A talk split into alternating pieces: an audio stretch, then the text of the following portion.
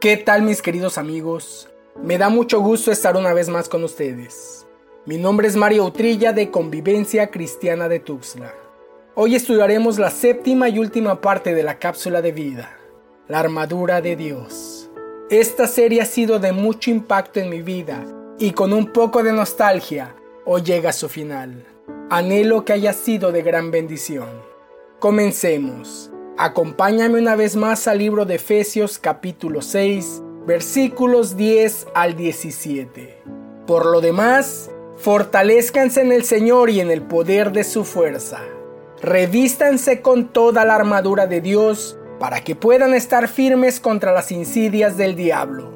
Porque nuestra lucha no es contra sangre y carne, sino contra principados, contra potestades, contra los poderes de este mundo de tinieblas, contra las fuerzas espirituales de maldad en las regiones celestes. Por tanto, tomen toda la armadura de Dios para que puedan resistir en el día malo y habiéndolo hecho todo, estar firmes. Estén pues firmes, ceñida su cintura con la verdad, revestidos con la coraza de la justicia y calzados los pies con la preparación para anunciar el Evangelio de la paz. Sobre todo, tomen el escudo de la fe, con el que podrán apagar todos los dardos encendidos del maligno. Tomen también el casco de la salvación y la espada del Espíritu, que es la palabra de Dios. Hoy finalizaremos con la espada del Espíritu. La espada es el único elemento de la armadura mencionada por Pablo que sirve para atacar. Cuando hablamos de la espada, nos referimos a la palabra de Dios, tal como menciona el versículo 17. Todos sabemos que la palabra de Dios es la Biblia. Ahora, existen dos palabras en las escrituras para referir a la palabra de Dios, logos y rema. Honestamente no soy tan adepto a estudiar desde su origen cada palabra escrita en la Biblia, como lo soy del estudio de la sencillez y del sentido de la misma. Pero específicamente en esta ocasión, sí vale la pena profundizar en estas palabras para una mayor comprensión. La palabra logo se usa claramente en el primer capítulo del Evangelio de Juan, traducida como verbo. En el principio era el verbo el verbo estaba con Dios y el verbo era Dios. Juan 1.1. Logos se refiere a todo lo que Dios ha declarado. Logos es la palabra eterna del Dios infalible e inerrante. Logos es la palabra constante de la Biblia. Por el Logos se sostienen todas las cosas. Por el Logos hay noche y día, sol y luna, verano e invierno, lluvias y sequía. Por la palabra constante de Dios, la tierra no se mueve de su plano orbital. Juan dice que ese Logos creó el universo y se hizo carne, y tú y yo sabemos que se trata de Jesús. En Génesis 1 Dios dijo, que sea la luz, y hubo luz, y no ha dejado de haber luz ni un solo día. Santiago escribió en el primer capítulo de su libro, versículo 17. Toda buena dádiva y todo don perfecto viene de lo alto, desciende del Padre de las luces, con el cual no hay cambio ni sombra de variación.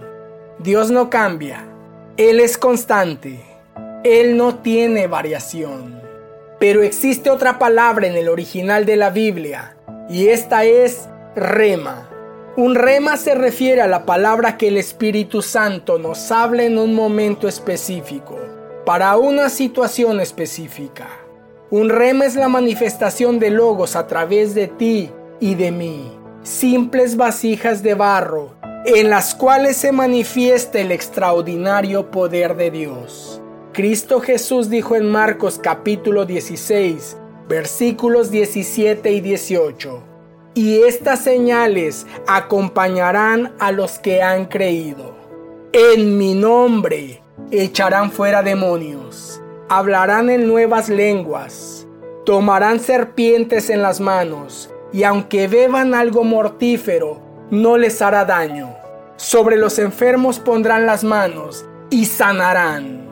Trata de beber veneno mortífero o sacar demonios en tu propio nombre a ver qué sucede. Pero a través de Logos, pero a través del Verbo, pero a través de Jesús es diferente.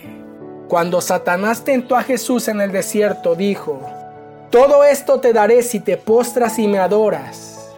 Y Jesús nos respondió, Escrito está, bendeciré al Señor en todo tiempo.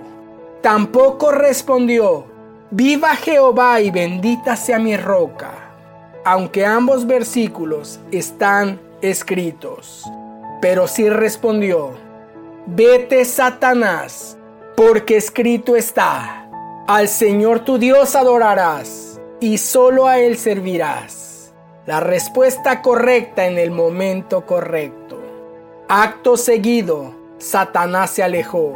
¿Por qué?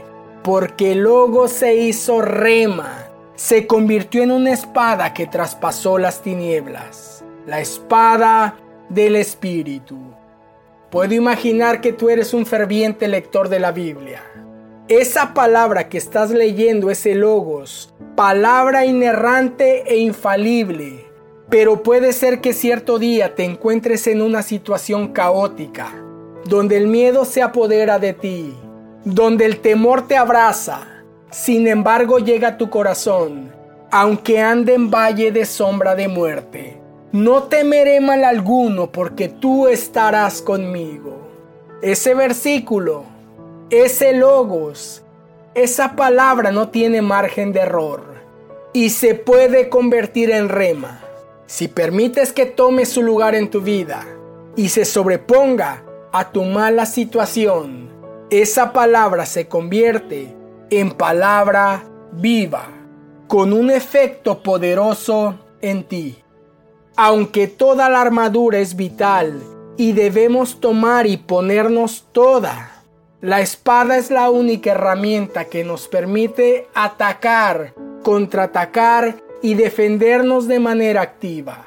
Cristo Jesús respondió a cada ataque del diablo en el desierto con la palabra escrito está. Para que tú y yo podamos responder de esa manera, debemos saber lo que está escrito. ¿Escuchaste bien? El hombre y la mujer de Dios deben ser expertos en el manejo de la espada. Debemos ser diestros, avesados, hábiles en el manejo de la palabra.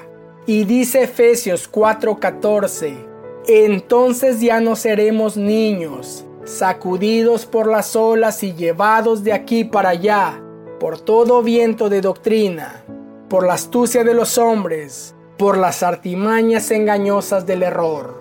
Cuando desconocemos la verdad de Dios, podemos ser engañados como niños. Podemos dar nuestro oro a cambio de espejos. Cambiamos la verdad, la gloria de Dios incorruptible, por la mentira de hombres totalmente corruptibles, dando culto, dando honra a las criaturas, adorando santos, santas, vírgenes, ángeles, pirámides, dando gloria al hombre, al pastor, al sacerdote, a las manifestaciones, al sensacionalismo, a la predicación, a la iglesia, a la religión, a lo que nos presenten, antes que al Creador. Nos pueden engañar con doctrinas falsas, bellas quizá, llenas de motivación no lo dudo, pero que no tienen nada que ver con la palabra o el logos de Dios. Mis queridos amigos, la palabra del Espíritu es la piedra incrustada en la frente de Goliat. Goliat estaba totalmente acorazado entró al campo de batalla preparado para enfrentar a un ejército. Escudo, casco, coraza, espada, lanza y jabalina. Pero no estaba preparado para recibir una piedra dirigida por el Espíritu de Dios. Satanás no está preparado para combatir contra las palabras que Cristo Jesús nos ha hablado, las cuales son espíritu y son vida.